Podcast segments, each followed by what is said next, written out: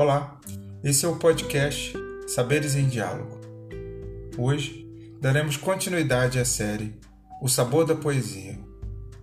O objetivo é promover e incentivar o gosto pela poesia. A cada episódio, um poeta será apresentado com uma pequena seleção de obras, narrados por Eliana Yunis, professora universitária, especialista em leitura, ensaísta e crítica.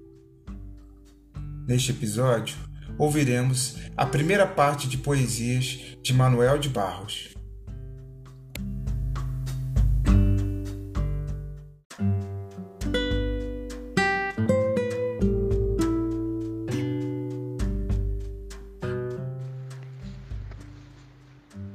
Eu não vou perturbar a paz. De tarde, um homem tem esperanças. Está sozinho, possui um banco. De tarde, um homem sorri. Se eu me sentasse a seu lado, saberia de seus mistérios, ouviria até sua respiração leve. Se eu me sentasse a seu lado, descobriria o sinistro ou doce alento de vida que move suas pernas e braços. Mas ah, eu não vou perturbar a paz que ele depôs na praça, quieto.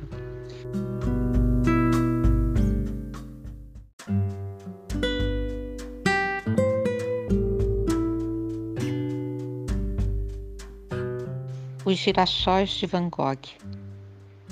Hoje eu vi soldados cantando por estradas de sangue, frescura de manhãs em olhos de crianças mulheres mastigando as esperanças mortas.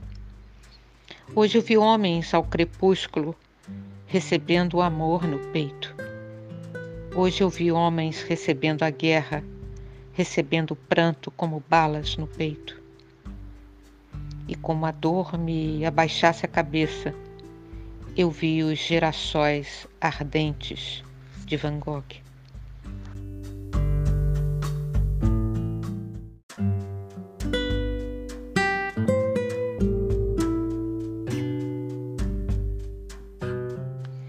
Enseada de Botafogo. O corpo quase que morava ali, equilibrado nas curvas da enseada, ao lado dos carros vermelhos que transportavam os donos da vida para seus escritórios, ao lado dos emigrantes subjugados ao infinito e crianças reclinadas sobre as ondas azuis.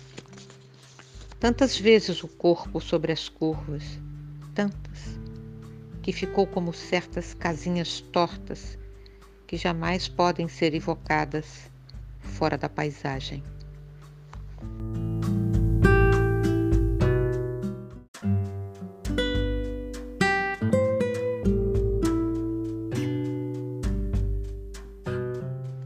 Infância.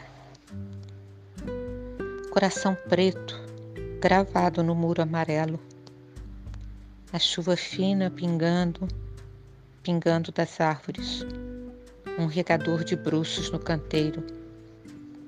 Barquinhos de papel na água suja das sarjetas. Baú de folha de Flandres da avó no quarto de dormir. Restes de luz no capote preto do pai. Maçã verde no prato um peixe de azebre morrendo, morrendo em dezembro, e à tarde exibindo os seus girassóis aos bois.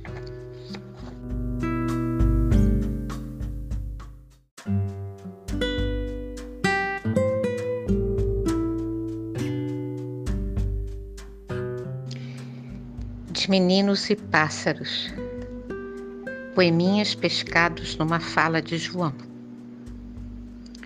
O menino caiu dentro do rio. Tibum! Ficou todo molhado de peixe. A água dava rasinha de meu pé. João foi na casa do peixe, remou a canoa, depois, pam, caiu lá embaixo na água, afundou. Tinha dois patos grandes. Jacaré comeu minha boca do lado de fora. De dia apareceu uma cobrona debaixo de João. Eu matei a boca pequenininha daquela cobra. Ninguém não tinha um rosto com chão perto. Escuto o meu rio. É uma cobra de água andando por dentro de meu olho. Vento? Só subindo no alto da árvore que a gente pega ele pelo rabo.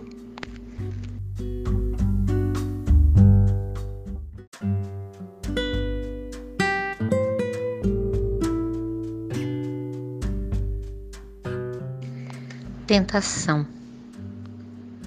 Morro abaixo, de repente, uma boca começou a granar para ele. Começou a crescer, começou a crescer com maduros, bem maduros, até escorrer exausta sobre todo o seu corpo. Menso, muito no começo dele, estancou e sem entender nada. Não se viu indícios do que fora, nem onde existira mais, um pouco recuado em si, se esgueirando Houvesse inferno, houvesse, ladeou. Não seria um exíguo atalho?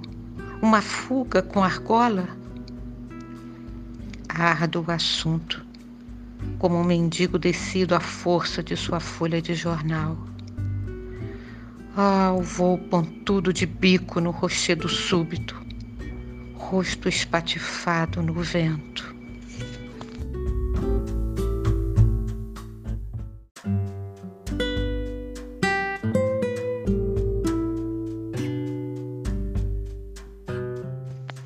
Matéria de poesia, fragmentos.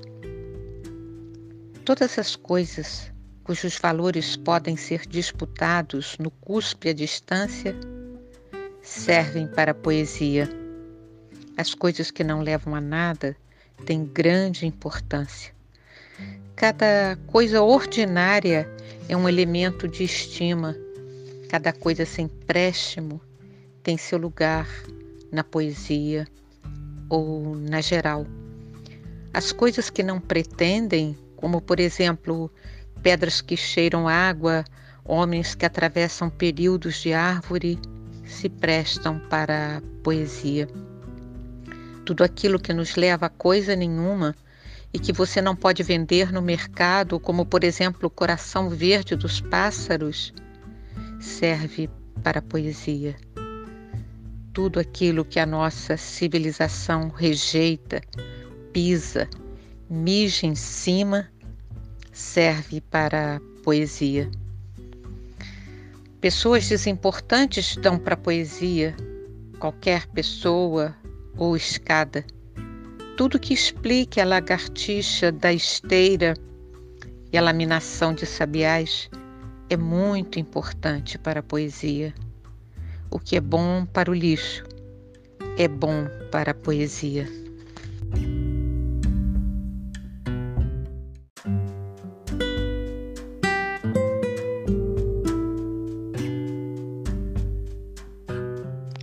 O palhaço gostava só de lixeiros, crianças e árvores. Arrastava na rua por uma corda uma estrela suja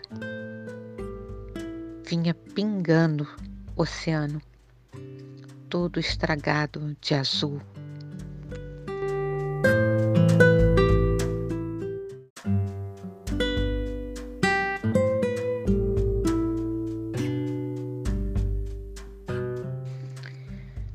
Sabiá com Trevas, número 9 poema é, antes de tudo, um inutensílio. Hora de iniciar algum, convém se vestir roupa de trapo. Há quem se jogue debaixo de carro nos primeiros instantes. Faz bem uma janela aberta, uma veia aberta. Para mim é uma coisa que serve de nada, o poema, enquanto vida houver. Ninguém é pai de um poema sem morrer.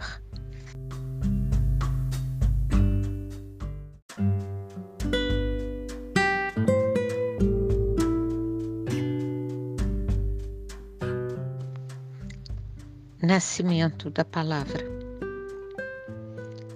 Teve a semente que atravessar panos podres, criames de insetos, couros, gravetos, pedras, ossarais de peixes, cacos de vidro, antes de enromper. Agora está aberto no meio do monturo um grelo pálido.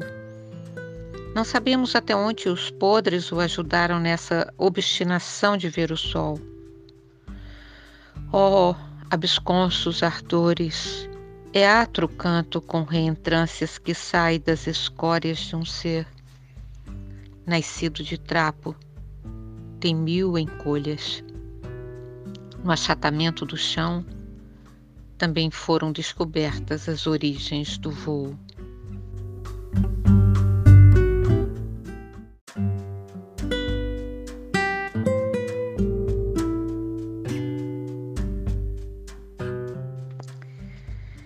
Seis ou treze coisas que eu aprendi sozinho. Décima segunda.